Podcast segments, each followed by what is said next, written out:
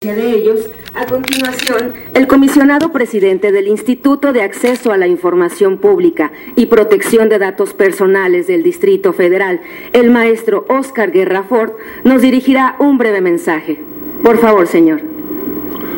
Muy buenos días a todos ustedes. Este, bueno, para nosotros es muy grato estar este día de hoy por parte de los comisionados de nuestro instituto, eh, en el Instituto Electoral del Distrito Federal y más por el motivo. Eh, consejera presidenta del Instituto Electoral, Diana Talavera, señores consejeras y consejeros del Instituto Electoral, compañeros comisionados del InfoDF, señores representantes de los partidos políticos ante el Instituto Electoral, eh, representantes de las fracciones parlamentarias de la Asamblea Legislativa, eh, funcionarios del Instituto Electoral Distrito Federal, eh, representantes de los medios de comunicación, muy, buenos días. El motivo que hoy nos reúne en el Instituto Electoral Distrito Federal es la entrega de dos reconocimientos, como ya se dijo. El primero corresponde a la constancia de vigencia del certificado de 100% de capacitados que se le entrega al Instituto Electoral del DF en virtud de continuar con el 100% de su personal de estructura capacitado en el tema de ética pública y el segundo es el reconocimiento del círculo de excelencia. En el caso de los certificados de 100% de capacitados, desde el año 2007 se le entregan a los entes obligados que capacitan a todo su personal de estructura. Dicho certificado tiene una vigencia solo de un año y para continuar con dicha vigencia es necesario que nos envíen información de que se han capacitado al personal de nuevo ingreso, así como en el caso de la constancia como es el caso de la constancia que hoy entregamos. Y aclaro esto porque mucha gente dice, bueno, pues es que ya les entregaron la constancia de 100% y lo acaba de leer la señora presidenta. Lo que pasa es que obviamente se tiene que ir este, renovando o se tiene que ir actualizando en términos que, pues bueno, como cualquier este, organismo público, pues hay renovación en, los funcionarios y aquellos de nuevo ingreso, pues tienen que comprobarnos que están certificados, como es el caso hoy de, eh, para la parte de ética pública. Y creo que el asunto de la ética pública porque eh, con otros órganos garantes del país que también capacitan o que intentan capacitar, pues este, los capacitan en la ley y, nada más, y no hacen cursos alternativos como puede ser el de ética pública. Para nosotros el curso de ética pública es sumamente importante porque tiene que ver con el desempeño de, los funcionarios públicos con una conducta ética. Eh, nosotros nos hemos dado cuenta que hay funcionarios que pueden conocer perfectamente la ley de transparencia o la ley de datos personales, pero digamos su aplicación como servidores públicos pues también está muy relacionada con la ética, un código de ética que tienen, digamos, los funcionarios públicos. Por eso consideramos que este curso es muy, muy importante, como por ejemplo otro curso que también damos, que es el de Conoce la Administración Pública del Distrito Federal, ¿no? que obviamente complementa pues, los conocimientos en materia de transparencia y de datos personales. Por otra parte, el Círculo de Excelencia es un reconocimiento que se entrega desde el año 2011 a los entes que cumplen en tiempo y forma con las actividades y acuerdos derivados de las reuniones de la Red de Transparencia e Información Pública del Distrito Federal, la RETAIP, DF, en su modalidad de responsables de capacitación. Me explico un poco. Nosotros hemos este, desarrollado en el instituto redes, que son, muy importantes, que hoy están, digamos, de moda, este, en diferentes vertientes.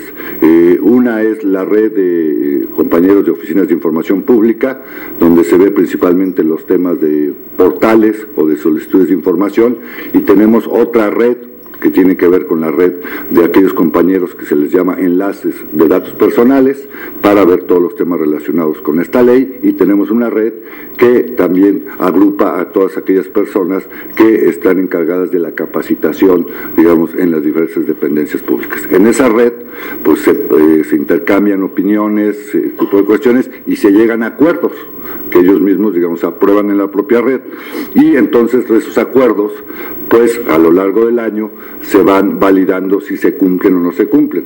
Y aquellos entes que cumplen con estos acuerdos, este, eh, se les entrega el círculo de excelencia. Me voy a referir a qué acciones son estas que permiten, y que déjenme decirles que son pocos, el círculo de excelencia, este, porque nosotros también partimos de la idea en el instituto de que es importante tener incentivos, reconocer el trabajo.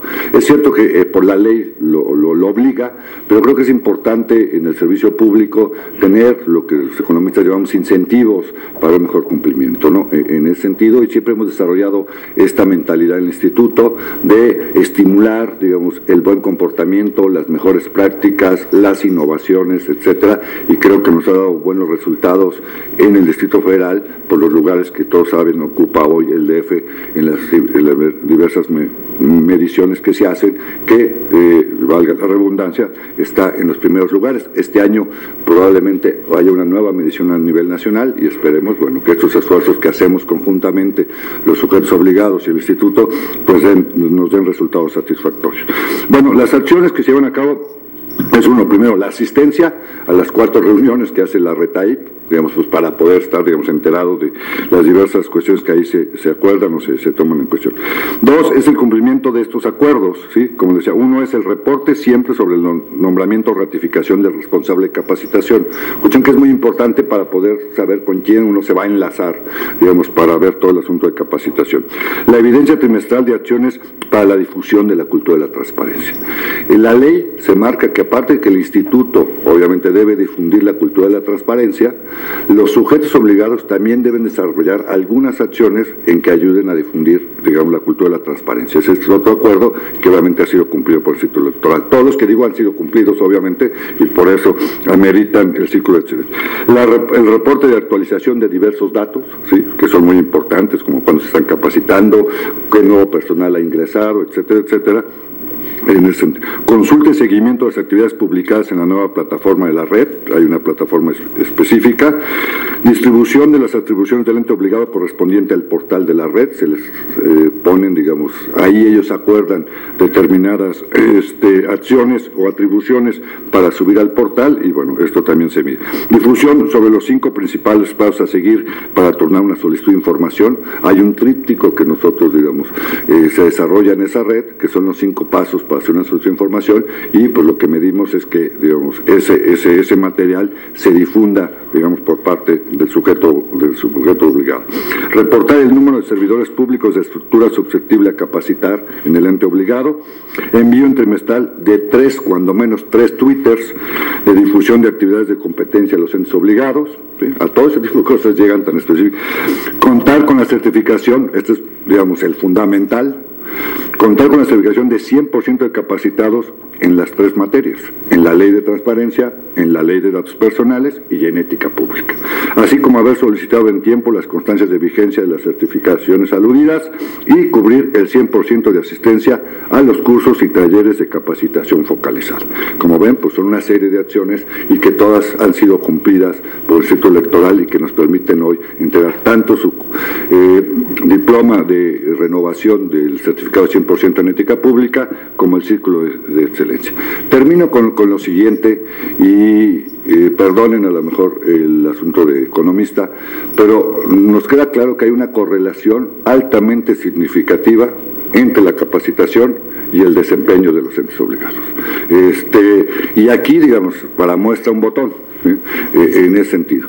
Estamos obviamente entregando, tienen los tres certificados, tienen el círculo de excelencia. Y lo acaba de decir la señora presidenta, Diana Talavera, sobre la ceremonia que el martes realizamos, que la hacemos todos los años, donde entregamos por reconocimientos aquellos entes que han tenido un mejor desempeño, pero en general, en lo que llamamos las mejores prácticas en materia de transparencia.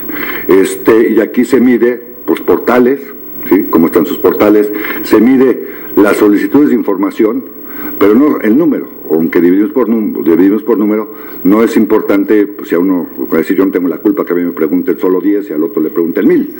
Lo que sí medimos es de las 10 que te preguntaron o de las mil que te preguntaron, cuántas contestaste bien. O sea, cuánta gente no fue a quejarse con nosotros o metió un recurso de revisión. Pero también sabemos que a lo mejor el recurso de revisión, pues alguien se puede quejar porque le gusta quejarse, ¿no?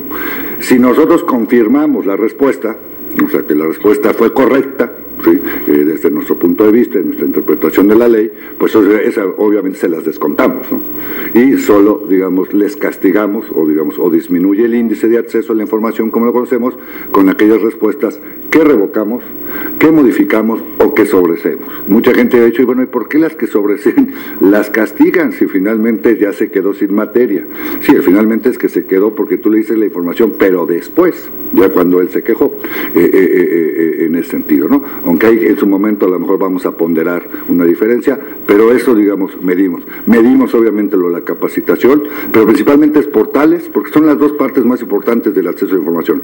La información que está en los portales, lo que se llama la, transparencia activa y o pasiva y la activa que es la solicitud de información. Y también les medimos obviamente el asunto de capacitación, el cumplimiento con los informes que por ley se les tienen que requerir, como son el número de solicitudes, etcétera, etcétera. Y todo ese tipo de cuestiones nos da un índice global. Bueno, déjenme decirle que respecto al año 2012 y el próximo martes, al Instituto Electoral, en mejores prácticas en materia de transparencia, obtuvo el segundo lugar con una puntuación, porque cada vez está más cerrada, de 99.7%. Este, eh, diría alguien, después de 7 todo es vanidad, pues no, 99.7. Déjenme decirles que sus compañeros del Tribunal Electoral tienen 99.9, fueron el primer lugar. Los de materia electoral están, digamos, muy bien en transparencia y qué bueno, porque creo que es muy importante para los ciudadanos que el asunto electoral esté totalmente transparente y claro para, para los ciudadanos. Pero bueno, no solo eso, digamos, también, y ya se dijo aquí, en materia de portales, que es un asunto muy importante, el Instituto Electoral obtuvo el primer lugar, con 99.9%. Y aquí el tribunal se quedó en segundo con 99.6, ¿no? Eh, eh, eh, en ese sentido. Y también, y con eso termino, en materia también hacemos lo mismo en mejores prácticas de datos personales. Y aquí, pues obviamente les contamos cuántas solicitudes tuvieron este, en materia de derechos ARCO, cuántas se contestaron bien, el mismo asunto, si tienen, digamos, al tanto lo que es la leyenda en todos sus formatos, la leyenda nos dice que esos datos van a ser protegidos, cómo están sus sistemas de datos personales, si ya están registrados, todo este tipo de cuestiones que nos dan un indicador global. Bueno, en este, en este, en este indicador, el Instituto Electoral, digamos, también obtuvo el, si no, aquí lo tengo, perdón, el tercer lugar con una calificación de 98.25, ¿no? La Secretaría de Salud obtuvo el primer lugar con 100%. Entonces, como lo decía, eh, hay una correlación clarísima entre la capacitación ¿sí? este, de los jueces obligados y su desempeño. Y el Distrito Electoral ha ocupado en los últimos años siempre estos lugares de estos lugares de excelencia, por lo cual a nombre del pleno de los comisionados pues queremos felicitarlos, eh, que, podamos continuar con, este esfuerzo, que pues es por el bien de las instituciones, pero lo más importante es por el bien de la ciudadanía, porque recordemos que la transparencia y el acceso a la información es una, es una forma de participación de los ciudadanos, digamos, en la vida pública y que este tipo de mecanismos de dar información pues es, digamos, fortalecer la vida democrática de esta gran ciudad. Muchas gracias.